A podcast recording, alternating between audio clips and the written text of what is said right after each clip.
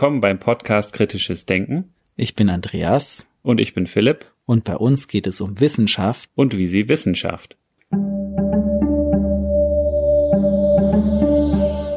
In der heutigen Episode sprechen wir mit Professor Jürgen Mittelstraß. Professor Mittelstraß studierte Philosophie, Germanistik und evangelische Theologie in Erlangen, Bonn und Hamburg. Von 1970 bis 2005 war er Ordinarius für Philosophie und Wissenschaftstheorie an der Universität Konstanz. Ab 1990 war er zudem Direktor des Konstanzer Wissenschaftsforums. 2015 erfolgte die Ernennung zum Honorarprofessor der Universität Salzburg. Professor Mittelstraß hat zahlreiche Auszeichnungen, darunter das Verdienstkreuz erster Klasse sowie mehrere Ehrendoktorwürden erhalten. Andreas und ich haben beide während unseres jeweiligen Studiums an der Uni Konstanz Lehrveranstaltungen von Professor Mittelstraß besucht.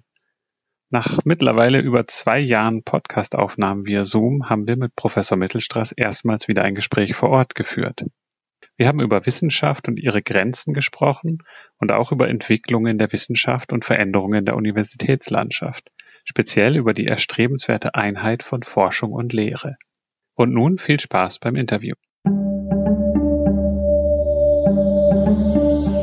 Leider konnten wir das störende Druckergeräusch im Hintergrund zwischen den Zeitstempeln 6 Minuten 45 und 7,5 Minuten nicht beseitigen. Ganz herzlich willkommen im Kritisches Denken Podcast, Herr Professor Jürgen Mittelstraß von der Uni Konstanz. Wir haben vor über zwei Jahren jetzt schon angefragt und das war ein relativ langer Prozess, bis es jetzt zu diesem Gespräch kam. Wir haben einiges von Ihnen gelesen und könnten, glaube ich, ein Gespräch führen, das würde den ganzen Tag dauern von unserer Seite mit den Fragen, die wir haben, mit den Themen, über die Sie schon nachgedacht und geschrieben haben. Wollen uns aber heute darauf konzentrieren, so einmal, was ist Wissenschaft, wie funktioniert Wissenschaft und auch die Unterscheidung, was ist Disziplinarität in der Wissenschaft auch und was ist dann Transdisziplinarität? Und es gibt ja jetzt auch immer in der Entwicklung heutzutage immer mehr Rufe, es muss alles interdisziplinär werden oder auch transdisziplinär. Was bedeutet das? Sie haben viel über Wissenschaftstheorie und Wissenschaftsgeschichte auch geschrieben in dem ganzen Kontext der Universität. Und mal ganz grundsätzlich, wie sehen Sie die Wissenschaft heute, wie sie so an der Universität betrieben oder auch gelehrt wird, Forschung, Lehre? Und was mich natürlich aber dann vielleicht gegen später interessieren würde, wo sehen Sie das hingehen? Also wohin führt das? Wie, wie sieht Wissenschaft, weiß ich nicht, in 20, 50, 100 Jahren aus? Wer kann ja. das sagen? Was sind da so die Entwicklungen und wie bewerten Sie das? Ja, Wissenschaft heute. Was vielleicht der Unterschied zu vergangenen Zeiten ist, ist, dass Wissenschaft derart dominant das Leben, das individuelle wie das gesellschaftliche Leben bestimmt, wie das vorher nie der Fall war. Das heißt, wohin wir auch gehen, die Wissenschaft war immer schon da, die Technik ebenfalls.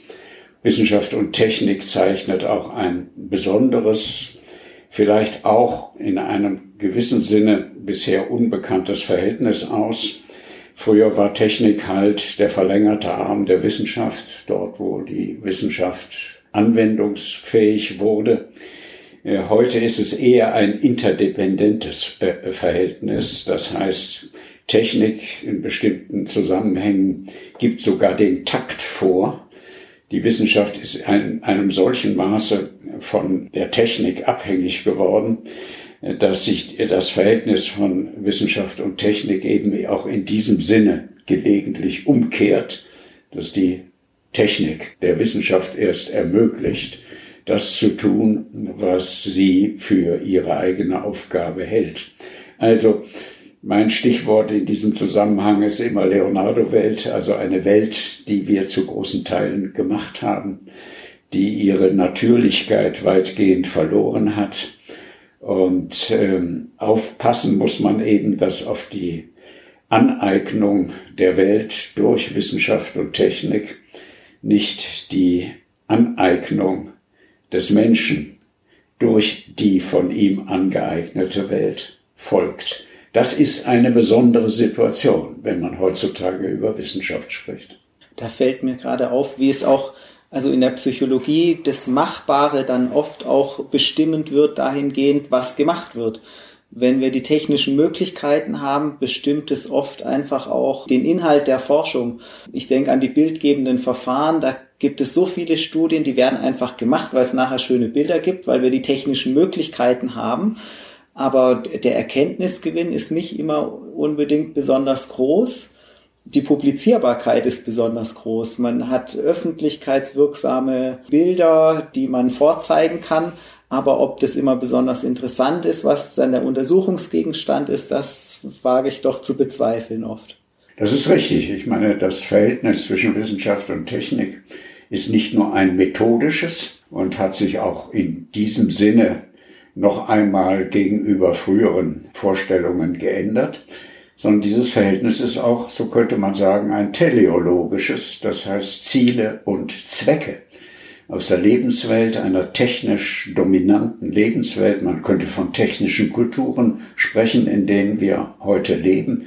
Auch diese Ziele und Zwecke, die nicht mehr primär wissenschaftliche Ziele und Zwecke sind, bestimmen in einem zunehmenden Maße, kann man, glaube ich, sagen, auch das wissenschaftliche Denken und Tun.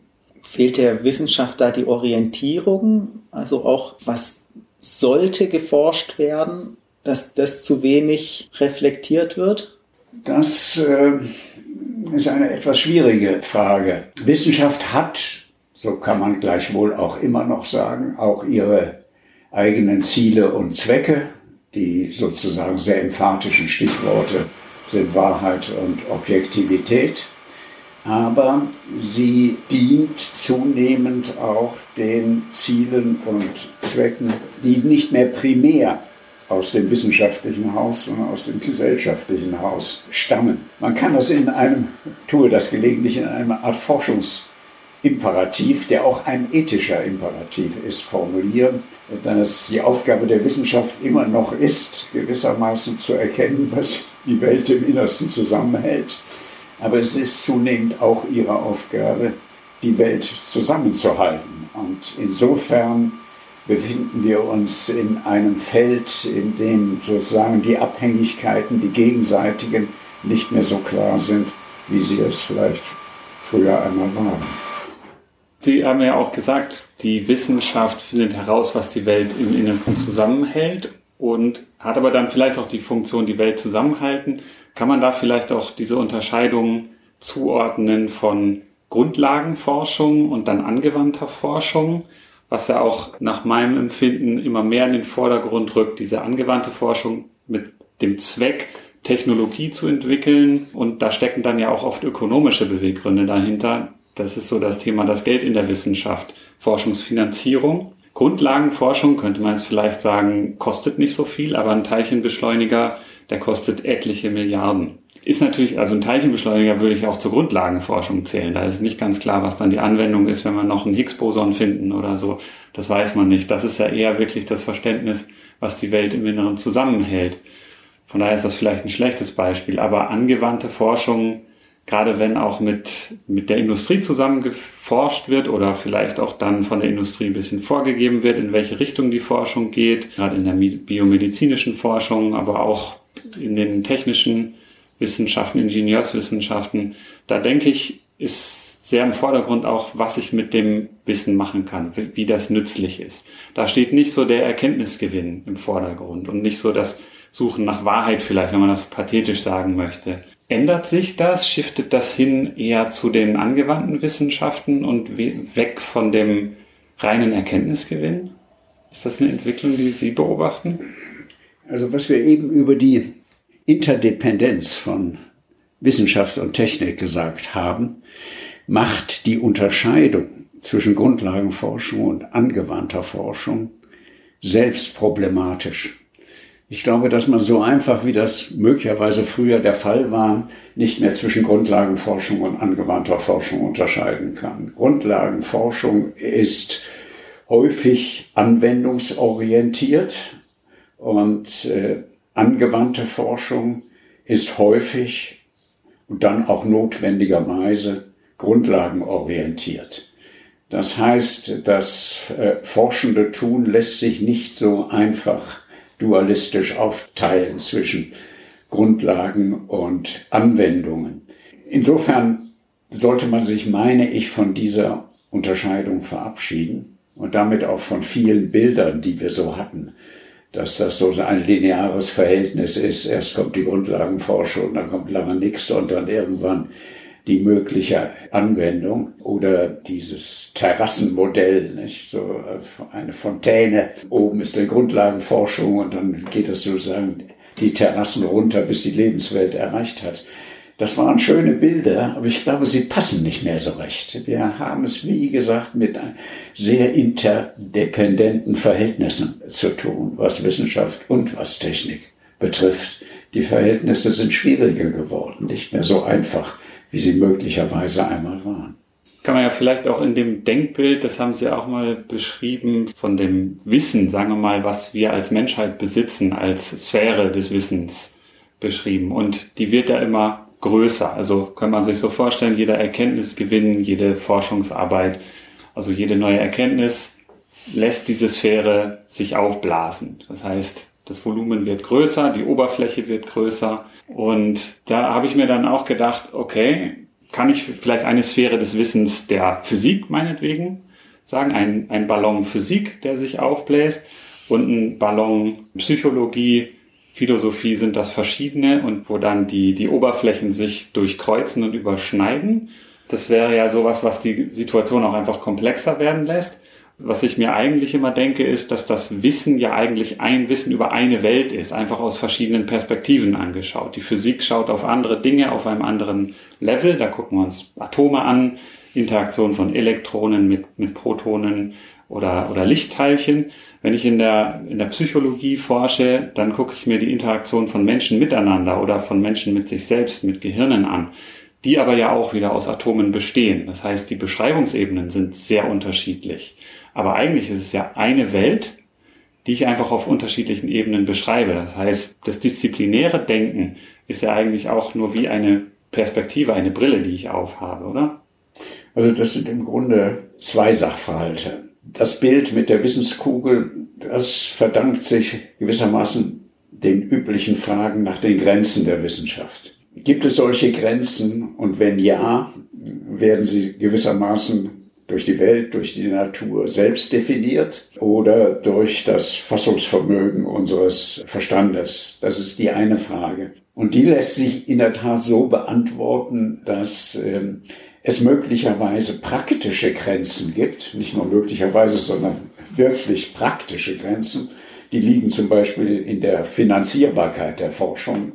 Irgendwann können wir die Beschleuniger nicht mehr größer bauen, weil sie dann unbezahlbar geworden sind oder die Teleskope größer, größer bauen. Das ist gewissermaßen eine Grenze, die sich natürlicherweise stellt. Übrigens gibt es auch ethische Grenzen. Also wenn der Mensch nicht mehr das Subjekt der Forschung, sondern das Objekt der Forschung äh, wird und äh, tief in sein Wesen eingegriffen wird. Die andere Frage ist die, dass auch die Wissenschaft natürlich in ihrem Tun, dadurch ist jegliches Handeln definiert, unter Zwecken steht, beziehungsweise sich selber Zwecke gibt und diese Zwecke verfolgt. Und das Reich der Zwecke ist nun wirklich nicht endlich sondern in dem Sinne unendlich, dass wir nicht wissen, was wir möglicherweise mit und in der Wissenschaft in Zukunft tun wollen. Das ist sozusagen das eine Bild. Das andere Bild ist, ob dabei die Rolle der, des Verhältnisses der Disziplinen zueinander eine Rolle spielt. Und das führt zu den Stichworten Disziplinarität, Inter- und Transdisziplinarität. Das ist eine Entwicklung, die lässt sich noch einmal ganz unabhängig von den Fragen, es Grenzen der Wissenschaft äh, gibt, beschreiben. Die Notwendigkeit der Kooperation zwischen den Disziplinen, die rührt noch einmal von ganz anderen Entwicklungen her. Es geht heutzutage eben in bestimmten Dingen. Nehmen Sie einfach die Forschung über Gegenstände kleinster Größenordnung das einer bestimmten Disziplin zuzuordnen, sei es nun im methodischen oder im teleologischen äh, Sinne, sondern da ist das Zusammenwirken unterschiedlicher Disziplinen. also etwa der Physik, der Biologie, der Chemie in diesem eben genannten äh, Zusammenhang einfach ein Zwang, dem die moderne Forschung nicht mehr entgehen kann.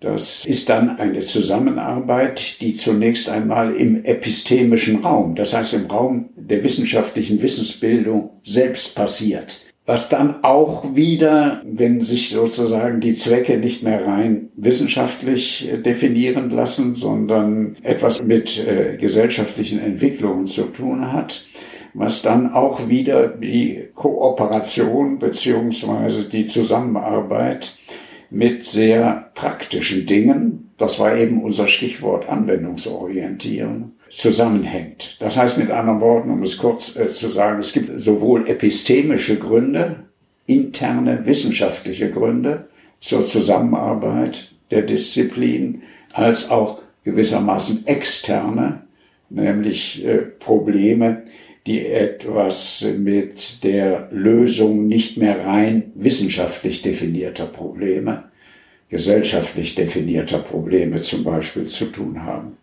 Und es gibt ja auch Themen, wo es schwierig ist, die disziplinär zu verorten. Also ich denke immer, für, ich interessiere mich für das Thema Bewusstseinsforschung und in dem Bereich ist es wirklich schwierig zu sagen, das ist jetzt philosophisch, psychologisch oder biologisches Thema. Das könnte man in verschiedenen Bereichen verorten, aber eigentlich lässt es sich nicht verorten. Und im Grunde ist dann ja auch die Frage, dieses Denken aus der Disziplin heraus äh, kann ja auch hinderlich sein, um so ein Problem zu definieren und auch die Perspektive kann ja auch schon den Blick auf Erkenntnisse verschließen. Das ist richtig. Man kann ganz allgemein sagen, also Themen wie, wie Umwelt, Gesundheit, Energie.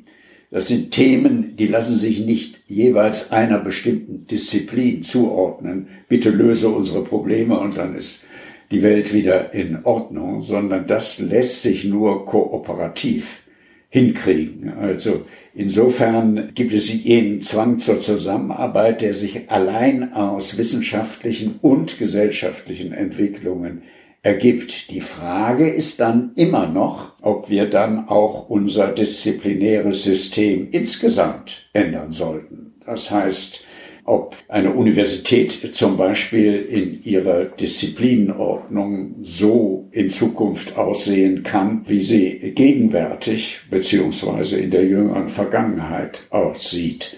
Wir haben immer noch eine Instituts- und Fakultäts- und disziplinäre Ordnung, die sich gegenüber dem 19. Jahrhundert kaum verändert hat. Und die Frage ist eben, sind wir sozusagen organisatorisch darauf vorbereitet, wissenschaftspolitisch könnte man auch sagen, darauf vorbereitet, diesen inter- oder transdisziplinären Erfordernissen gerecht zu werden. Das sind ja auch so künstliche Aufteilungen, diese Disziplinen im Grunde, die ja historisch gewachsen sind, die man eben auch anders organisieren könnte. So ist es. Äh, das vergessen wir manchmal, dass die disziplinäre Ordnung nicht naturgegeben ist, äh, sondern historisch sich so entwickelt hat und sich auch weiterentwickeln wird. Nur hat es im Augenblick so den Eindruck, dass diese Entwicklung nur oder im Wesentlichen intradisziplinär erfolgt. Alle Spezialisierungen innerhalb einer Disziplin drängen sozusagen zur eigenen Institutionalisierung. Immer neue Institute und Institutchen entstehen im Zuge der sehr spezialisierten Arbeit innerhalb der Disziplin. Wovon wir aber im Augenblick reden, ist ja sozusagen eine in dem Sinne transdisziplinäre Entwicklung. Das heißt, die Disziplinen sollten sich nicht nur nach innen, sondern auch nach außen entwickeln in eine, darüber sprachen wir vorher, Stichwort Notwendigkeit zur Zusammenarbeit, in eine transdisziplinäre Richtung. Und da unterscheide ich eben gerne zwischen interdisziplinär und transdisziplinär. Interdisziplinär im traditionellen Sinne ist eigentlich eine Form der Zusammenarbeit auf Zeit. Man tritt zusammen in Ringvorlesungen, in bestimmten Projekten und tritt wieder auseinander und für die Disziplin selbst hat sich wenig geändert. Die Vorstellung, über die wir bisher sprachen, ist die, dass sich im Zuge dieser Zusammenarbeit auch die Disziplin selbst, die disziplinäre Ordnung selbst ändern könnte oder gar sollte. Da gibt es natürlich Hindernisse auf dem Weg, das zu ändern. Das ist auf ganz verschiedenen Ebenen. Also zum einen besteht so eine Universität, wenn man jetzt mal die Universität als Beispiel nimmt, aus Menschen, die da sitzen und forschen und verwalten und lehren. Und Menschen haben, sagen wir mal, die meisten Menschen haben relativ großes Beharrungsvermögen in dem Status quo, wie, ein System ist. Funktioniert ja gut, never change a winning system. Äh, warum soll ich da etwas dran ändern? Also Dinge wirklich umzubauen, da gibt es, glaube ich, einfach aus Mensch, aus der menschlichen Natur das ist, heraus. Das ist völlig richtig. Das darf man äh, nicht unterschätzen, wenn genau, man so genau. in diesen allgemeinen äh, Vorstellungen argumentiert, wie wir das eben getan haben. In der Tat, es sind Menschen, äh, die forschen. Die Forschung forscht nicht selbst, auch wenn wir, auch das ist natürlich typisch im Augenblick von der Forschung reden. Das heißt, wir haben immer irgendeine institutionelle Vorstellung im, äh, im Kopf äh, das ist eine relativ neue Entwicklung. Früher war es der Forscher, das Individuum, das gewissermaßen forschend die Welt des Wissens, aber auch die konkrete Welt veränderte. Jetzt denken wir in großen Einheiten wie Max Planck, Helmholtz und so weiter. Das ist möglicherweise aber auch schon wieder ein Irrweg. Also sicher, es sind Menschen. Und wie sie gelernt haben, so wollen sie auch lehren. Aber es ist eben auch noch etwas, das erklärt die institutionelle Entwicklung. Solange noch sozusagen der Institutsdirektor als der Gipfel der akademischen Menschwerdung gilt, wird es schwer sein, Institute, Fachbereiche, Fakultäten aufzulösen. Was heißt aufzulösen? Es gäbe eine, äh, eine Vorstellung, die ich gerne in der Diskussion vertrete ob sich nicht einfach die Instituts- und Fachbereichs- und Fakultätsordnung in eine Richtung entwickeln sollte, die man als eine Zentrenordnung bezeichnen könnte. Zentren wären sozusagen Zentren der Forschung und der Lehre auf Zeit. Und sie folgen gewissermaßen einer Entwicklung, für die sie als forschende Einheiten selbst verantwortlich sind. Das ganze System würde flexibler, beweglicher werden und das würde dann auch einem Gesichtspunkt gerecht, den man so bezeichnen könnte, dass die institutionelle Ordnung der Wissenschaft folgen sollte, der wissenschaftlichen Forschung und nicht umgekehrt. Häufig ist das Umgekehrte immer noch der Fall. Alles, was sich sozusagen selbstständig macht, macht sich gleich in institutioneller Form selbstständig.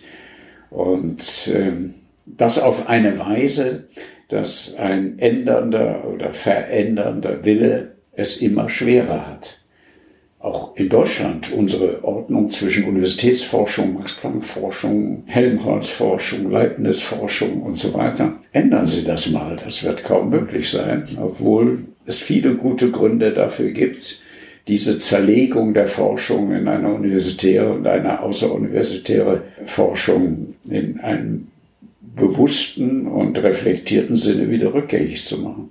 Also so Zentren würde heißen, dass das eher themenorientiert ist oder äh, fragestellungsorientiert. Ja. Jeweils ein Zentrum. Sowas gibt es ja auch schon. Sowas gibt es auch schon. Also meistens dann auch wieder in institutioneller Form. Das ist schon wahr. Wenn es um Forschung, das war eben das Beispiel einer bestimmten Größenordnung, also Gegenstände kleinster Größenordnung geht, da müssen, es geht gar nicht anders, Biologen, Physiker zusammenarbeiten.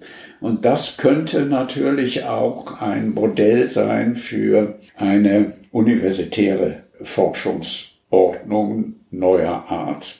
Wobei dann natürlich gleich ein Problem auftritt, was gewissermaßen für die Forschung die zweckmäßige institutionelle Ordnung wäre, ist sie es auch für die Lehre? Das müssen wir mit einem großen Fragezeichen versehen. Aber das ist meines Erachtens auch ein Problem, das sich äh, lösen lässt durch eine Matrixordnung oder dergleichen, dass eben Forscher, die sich in ihrer Forschung auf eine eben beschriebene Weise anders als vielleicht bisher orientieren, gleichzeitig verpflichtet sind, bestimmten Lehrordnungen zu folgen, die noch immer sehr stark und wahrscheinlich auch in Zukunft disziplinär bestimmt sind. Man kann eben auch in der inter- oder transdisziplinären Forschung nicht ohne Beine, das heißt disziplinäre Beine gehen. Etwas muss man genau gelernt haben, etwas genau wissen. Und das ist in einem jetzt sehr allgemeinen Sinne verstanden auch immer noch ein disziplinäres Wissen. Aber ist es dann nicht so, dass man in dem Handwerkskoffer sozusagen oder die Beine, die man hat, wäre es nicht gut, man hätte verschiedene Beine und könnte mal schnell und mal langsam, mal links und mal rechts laufen? Also, dass man sozusagen in dem Werkzeugkoffer der Methoden, in, aus denen man kommt, vielleicht da doch auch ein reichhaltigeres Sortiment mitbekommt, auch in der Ausbildung? Tja, die Beine müssen stark sein und man muss viel wissen, viel können um in einer disziplinären Perspektive verstanden, um dann sozusagen im Konzert der Transdisziplinarität mitzuwirken. Das ist möglicherweise ein Dilemma, jedenfalls ein Problem, aber ich denke ein Problem, das sich im Raum von Forschung und Lehre lösen lässt. Also die Tendenz ist ja schon, dass immer mehr spezialisierte Studiengänge auch entstehen, interdisziplinäre Studiengänge, die dann auch zum Teil so heißen, interdisziplinäre Naturwissenschaften, oder Materialwissenschaften ist auch sowas. Da kommen sehr verschiedene Disziplinen zusammen aus der Physik, die Ingenieure. Also die, die Tendenz sehe ich, geht dahin, spezialisierte Studiengänge anzubieten. Das heißt, in der Lehre kommen verschiedene disziplinäre ExpertInnen zusammen und lehren aber ihre disziplinären Kontexte. Und da besteht dann der, der Hundertfüßler aus hundert starken Beinen, aber hat keinen Rumpf. Ja, ja. Und ich denke dabei natürlich eher an das lernende Subjekt als an das lehrende Subjekt. Irgendetwas muss man genau können, sonst wird man gewissermaßen auch als transdisziplinär Tätiger nicht mehr ernst genommen. Nicht? Ja. Auch im Zusammengehen verschiedener Disziplinen jetzt in der Lehre, auch dort wird es Schwerpunkte geben beziehungsweise müssen Schwerpunkte angeboten werden. Sonst funktioniert das Ganze nicht. Sonst haben wir nachher einen Wasserkopf an sozusagen gut gemeinten, aber dann doch irgendwelchen schwachen Amateuren. Das heißt, in der Lehre von solchen gut gemeinten interdisziplinären Studiengängen müssen die Studierenden dann ja auch das transdisziplinäre Denken und Handeln lernen und auch den Umgang mit unterschiedlichen Beispielsweise ich als Physiker müsste die Biologen nachvollziehen können und müsste wissen, wie tickt und wie denkt und wie handelt eine Biologin, muss die Techniken vielleicht auch beherrschen. Das heißt, die, die Komplexität für mich als Lernender wird größer, ja. einen größeren Bereich abzudecken. Und da haben Sie ja gesagt, das ist möglicherweise ein Dilemma. Wo kann ich da, wo kann ich da in die Tiefe gehen? Heißt das, ich gehe in die Tiefe in der Physik und rede mit Biologinnen? Oder gehe ich, versuche ich in die Tiefe zu gehen in einem gemeinsamen Topf, der Biophysik heißt. Und was heißt das dann? Da müsste ja schon irgendwie diese transdisziplinäre, dieser transdisziplinäre Bereich vorhanden sein, mit Lehrenden auch, die sich damit identifizieren, damit die Lernenden das auch lernen können im, im richtigen Umfeld, oder? Nein, das, das ist schon richtig. Man könnte ja etwas forsch auch so formulieren, dass man sagt, wer nicht transdisziplinär gelernt hat, kann auch später nicht transdisziplinär forschen. Etwas moderater formuliert ist, ähm, dass es schon eine Begegnung mit transdisziplinären Orientierungen in einem im Wesentlichen disziplinär gehaltenen Studium geben muss. Das ist das Problem. Das ist genau das Problem, was man, sagen wir mal, in vier, fünf Jahre packen kann, um dann sozusagen sich auch in einer veränderten Forschungssituation, wir denken jetzt natürlich an eine Wissenschaftlerkarriere, richtig orientieren zu können. Aber gut, das ist, das ist sozusagen der Rahmen, das ist die Perspektive. Die ist nicht beliebig, äh, sondern durch die Entwicklung sowohl im wissenschaftlichen Bereich im engeren Sinne als auch im Bereich von Wissenschaft und Gesellschaft gegeben ist. Und dann müssen diese Probleme gelöst nicht weggeschoben werden. Das kann man natürlich immer noch machen. Man, man kann sagen, was interessiert mich in der Lehre, jetzt als lehrender Kopf. Ich lehre so, wie ich selber gelernt habe. Oder aber ich trage dieser Entwicklung Rechnung. Und dann ist wieder die Frage, wer kann mir folgen? Oder wer stellt sich mir auch entgegen? Da sind wir wieder bei den Beharrungskräften, Natürlich. auch so institutionell. Natürlich. Eine Unterscheidung, also wenn wir gesagt haben, Disziplinen, das ist ja auch eine erfundene Kategorie sozusagen, wo Menschen gemacht sind, ist ja auch die zwischen Natur- und Geisteswissenschaften. Das ist ja an sich auch eine künstliche Kategorie und Trennung, die gemacht worden ist, wo die Geisteswissenschaften vielleicht auch in eine Defensive geraten sind. Das ist so. Ich meine, noch bis in den Anfang des 20. Jahrhunderts hinein schloss eine philosophische Fakultät die Naturwissenschaften ein. Diese Entwicklung, dass die Naturwissenschaften sich sozusagen verselbstständigt haben, die, die gemeinsame Fakultät verlassen haben und die Geisteswissenschaften sich sozusagen vor das Problem gestellt sahen, jetzt ein eigenes methodisches und theoretisches Bewusstsein auszubilden. Das ist eine historische Entwicklung, in der, in der Tat, die aber, äh, sagen wir mal so, durch die wissenschaftliche Entwicklung eigentlich schon wieder überholt ist. Ein, äh, um jetzt sozusagen einen Blick auf die geisteswissenschaftliche Fakultät oder die philosophische Fakultät zu werfen. In der Archäologie wird mit zunehmend mit naturwissenschaftlichen Methoden und Theorien gearbeitet. In der Psychologie ist es ähnlich, wobei die Psychologie offenbar immer noch sozusagen unterschiedliche Profile ausbildet, stärker geisteswissenschaftlich, stärker sozialwissenschaftlich, stärker naturwissenschaftlich. Da ist noch etwas sozusagen im Gang.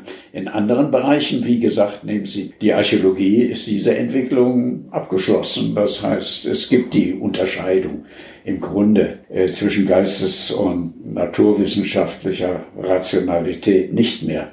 Die haben wieder zusammengefunden. Und ich denke, das wird auch im Wesentlichen äh, die Aufgabe, die sozusagen disziplinäre und inter- oder transdisziplinäre Aufgabe der Zukunft sein. Auch dieses Denken, das ist auch wieder so ein Denken in Dualismen, nicht?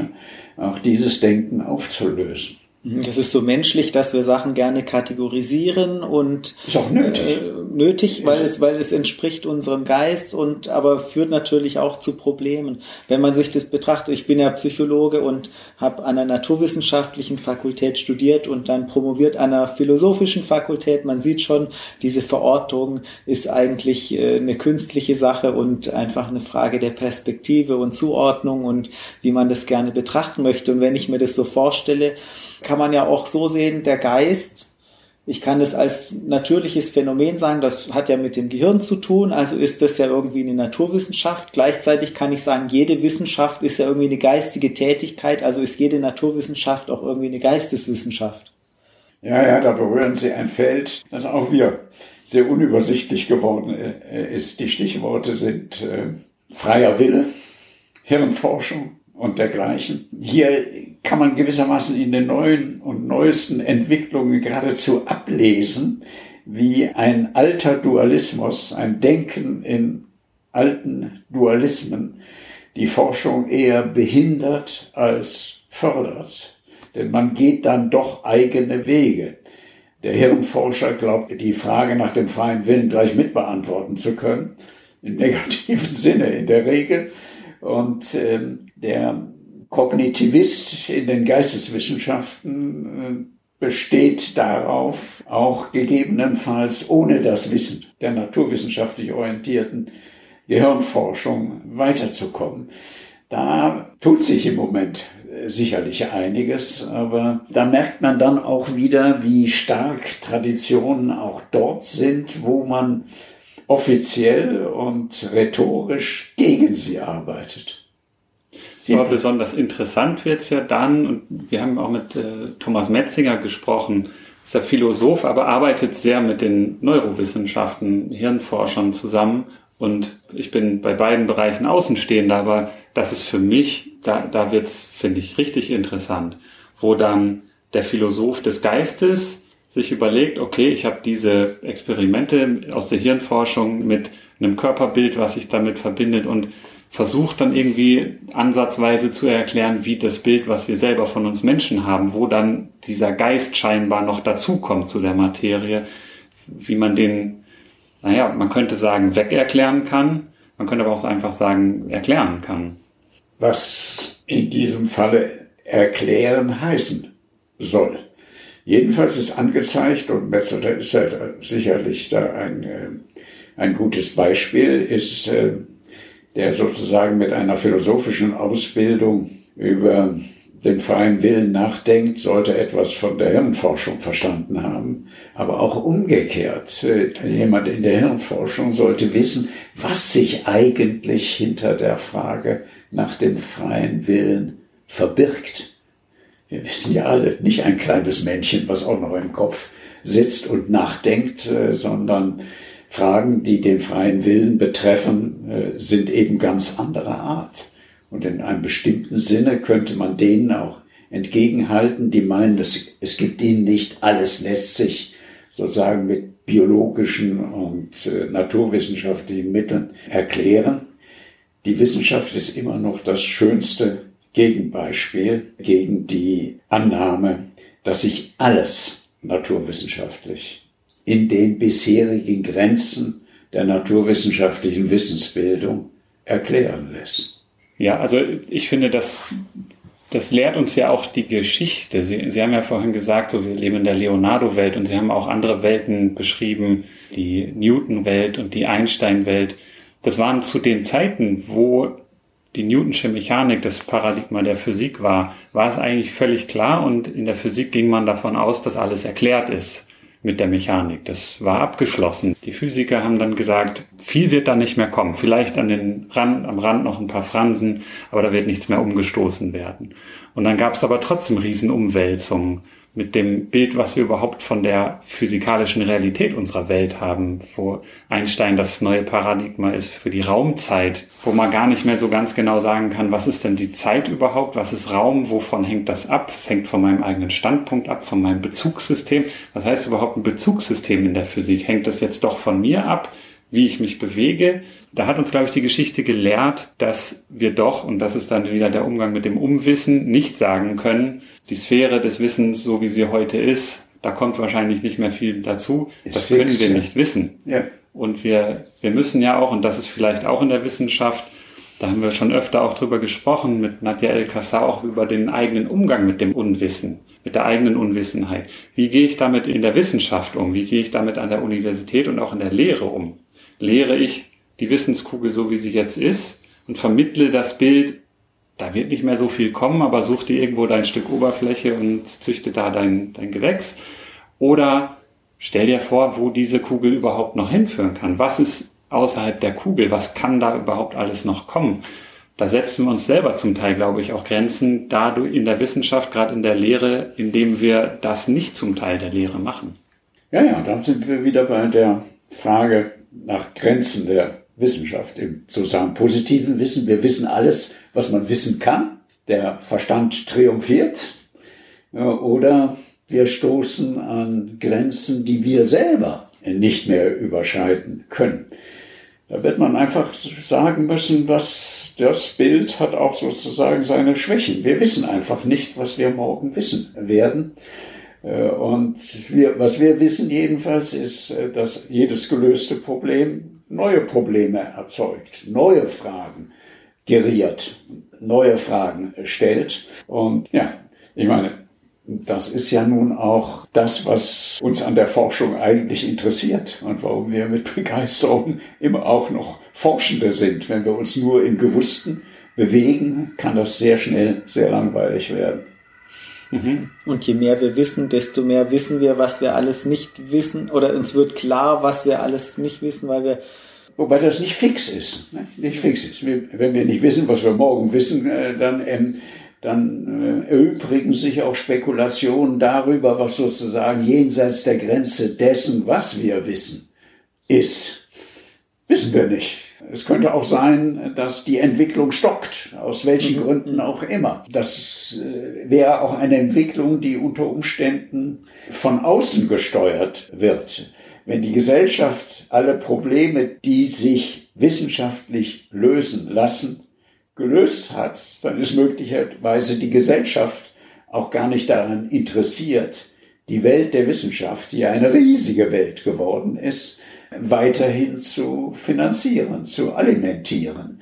Das heißt, das Schicksal der Wissenschaft liegt nicht nur in der Hand der Wissenschaft selbst, sondern in der Hand einer Gesellschaft, die gelernt hat, mit Wissenschaft und Technik zu leben, die in einem hohen Maße von diesem Wissen abhängig ist, aber daraus folgt nicht automatisch, dass sie auch in Zukunft, Wissenschaft, auch in Zukunft so gefördert wird, die Gesellschaft das auch so versteht, wie sie gegenwärtig gefördert wird. Und eine andere Grenze des Wissens wäre ja so auf der inhaltlichen Ebene, sind wir, ist unser Verstand überhaupt in der Lage, alles zu verstehen? Das ist eine sehr philosophische Frage, vor der ich aber eher warnen möchte. Nicht? Da sind die Spekulationen angesiedelt. Aber wie gesagt, theoretisch sind dem Verstand keine Grenzen gesetzt. Wenn gleichwohl von Grenzen des Wissens die Rede ist, dann ist das eine Überlegung, die sich selber erkenntnistheoretischen Fragestellungen besonderer Art verdankt. Und dann muss man sozusagen wieder in die disziplinäre Wissensbildung zurücktreten. Und auch dann ist aber nicht klar, dass es irgendwelche Theoretisch sage ich jetzt nicht praktisch. Praktisch gibt es Grenzen, ethische, ökonomische Grenzen und so weiter, aber theoretische nicht. Aber kann es nicht auch Grenzen der Kapazität unseres Gehirns geben, was wir überhaupt in der Lage sind zu verstehen?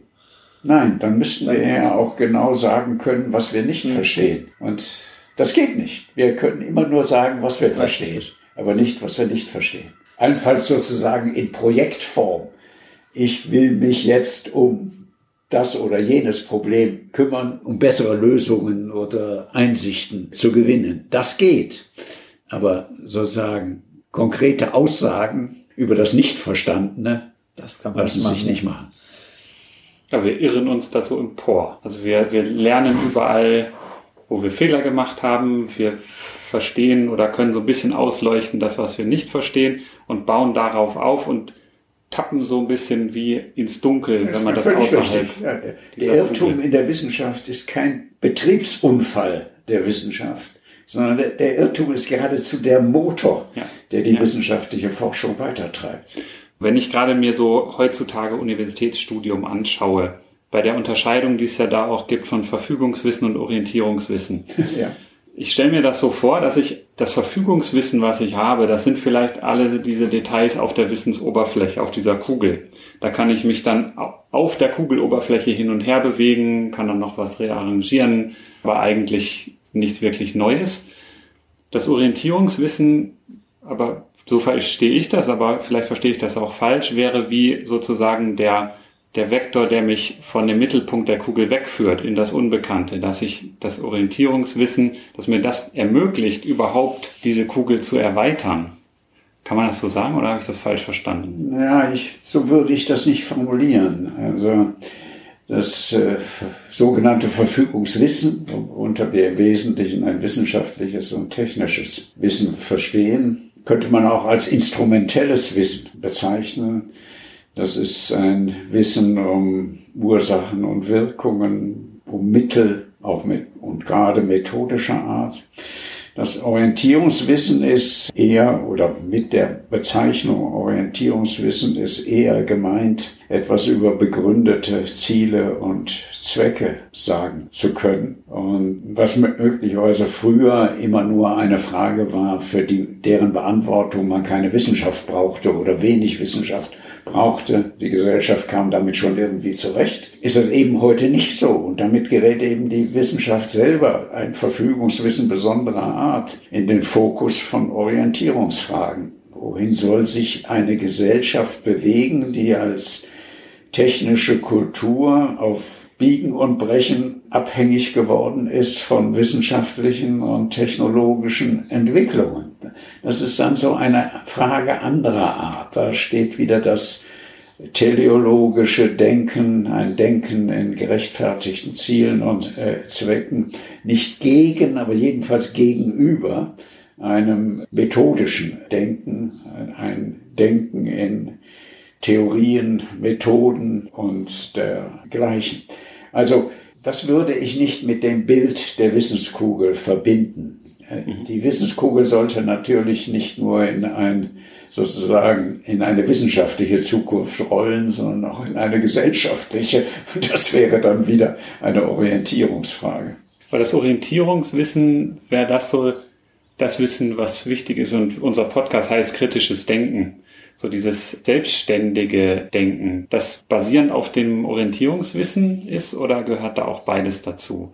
Weil ich kann mir vorstellen, gerade so in der heutigen Informationsgesellschaft, wie man ja häufig sagt, da ist alles irgendwie digital. Wir machen heute das Gespräch zum ersten Mal seit zwei Jahren wieder in Präsenz, gucken uns gegenseitig in die Augen. Das war bisher in den letzten beiden Jahren nicht so bei allen unseren Gesprächen.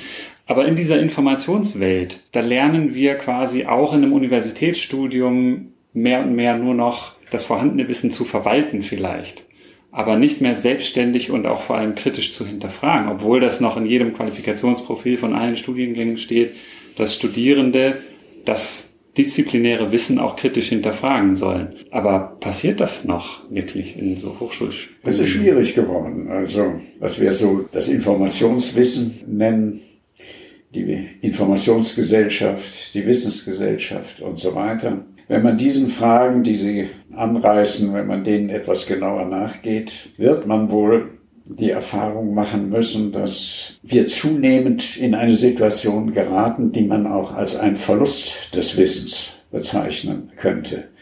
Wir sind sozusagen Informationsriesen. Das war ein uraltes Bild, was ich mal benutzt habe. Und sind gleichzeitig zu Wissenszwergen geworden.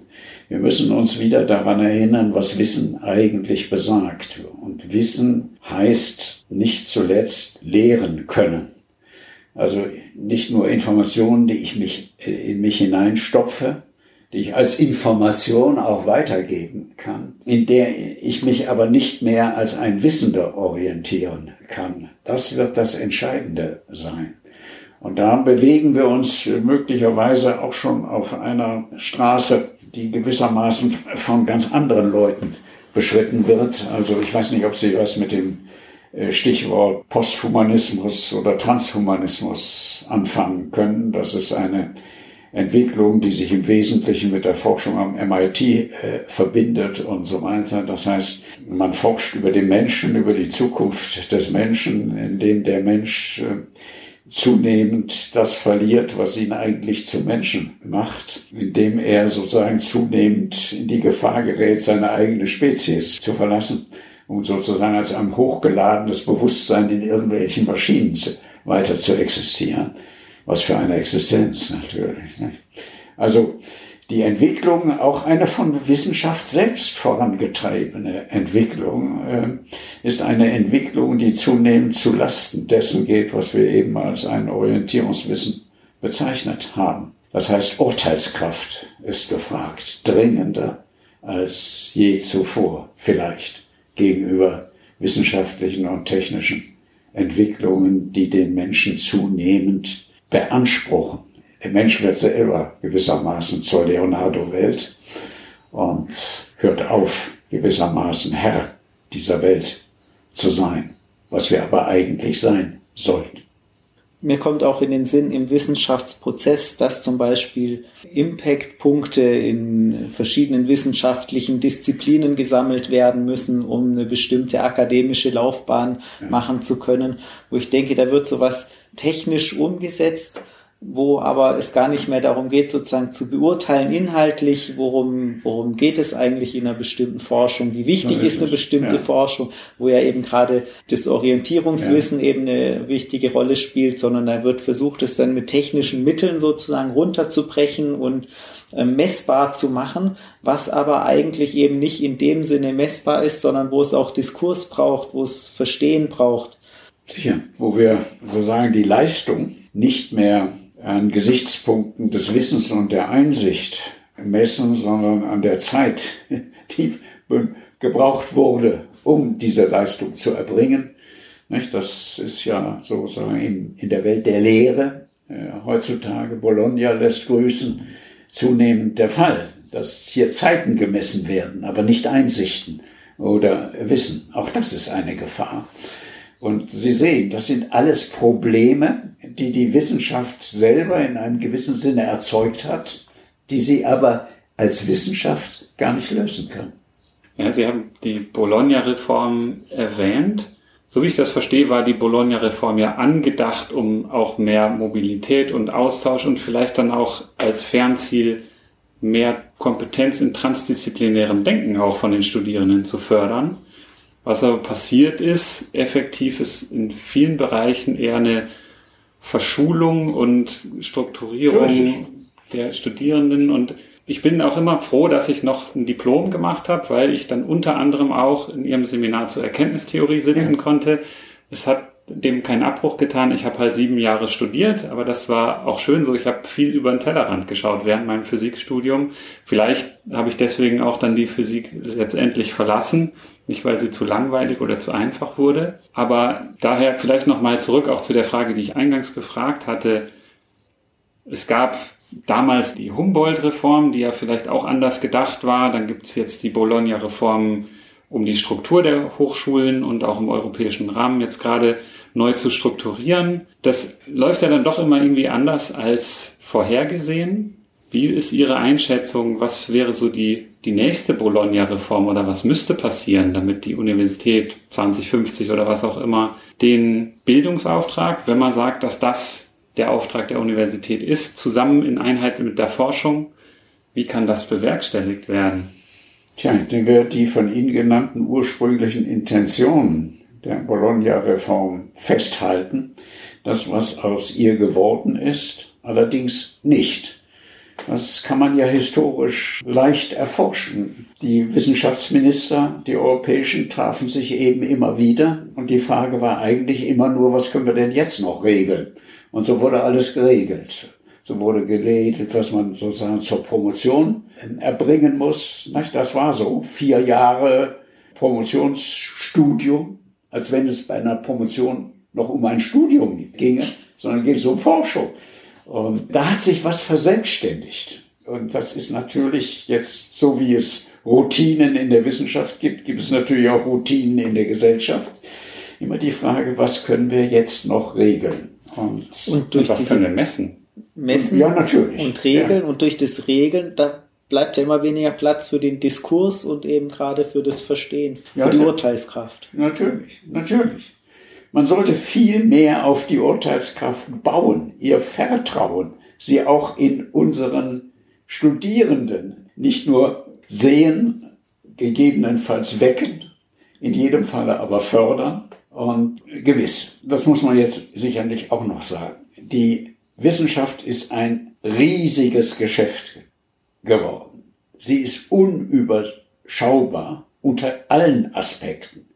Nicht mal der Spezialist kann heutzutage noch wissen, was in seinem speziellen Bereich alles geschieht. Das heißt, viele Probleme, äh, die wir haben, haben auch etwas mit dem Wachstum von Wissenschaft zu tun so wie man die Bologna-Reform wieder auf ihre wahren Intentionen zurückschneiden sollte, könnte man auch mal darüber nachdenken, ob man nicht das Wachstum der Wissenschaft, damit meine ich jetzt ein quantitatives äh, Wachstum, wieder zurückschneiden sollte. Aber das ist natürlich ein sehr unpopulärer Gedanke. Vor allem, also gerade wenn man das in der Lehre betrachtet mit den Studierendenzahlen, die immer größer werden, ist dann auch die Frage, wie sieht die Universität 2050 aus? Auch auf der Ebene, wie viele Studierende sind beispielsweise ja. an der Uni Konstanz? Ist das ganz konstant? Jedenfalls kann sie nicht so bleiben, wie sie ist. Also was wir aus der Humboldt-Reform jedenfalls rüber retten müssen auf Biegen und Brechen, ist die Verbindung von Forschung und Lehre, was die Universität betrifft. Und wenn das nicht mehr geht, mit dem Wachstum der Universitäten geht vieles nicht mehr, dann sollte man die Universität einstellen. Es tut mir leid, die Fachhochschule ist die Zukunft der Leonardo-Welt, nicht die Universität. Oder die Universität nur, wenn sie wieder wird, was sie eigentlich sein sollte. Ein Ort, das ist der Humboldt-Ort von Forschung und Lehre, der Lehrenden und der Studierenden gemeinsam. Ich denke, Herr Mittelstraß, das war ein schönes Schlusswort für diese Episode des Podcasts. Gerne sprechen wir über einige Bereiche oder andere Fragen, die sich jetzt noch aufgetan haben, auch wieder mit Ihnen. Aber zunächst möchten wir uns erstmal herzlich bedanken, dass Sie sich heute die Zeit genommen haben, um, um mit uns zu sprechen. Es war auch für mich ein Vergnügen. Danke. Ganz herzlichen Dank. Vielen Dank fürs Zuhören. Wenn euch die Episode gefallen hat, dann empfehlt uns gerne weiter und gebt uns eine 5-Sterne-Bewertung auf dem Podcast-Portal eurer Wahl. Folgt uns auf Twitter, liked uns auf Facebook. Wir freuen uns über Kommentare und Feedback von euch. Und Möglichkeiten, den Podcast zu unterstützen, findet ihr auf der Website.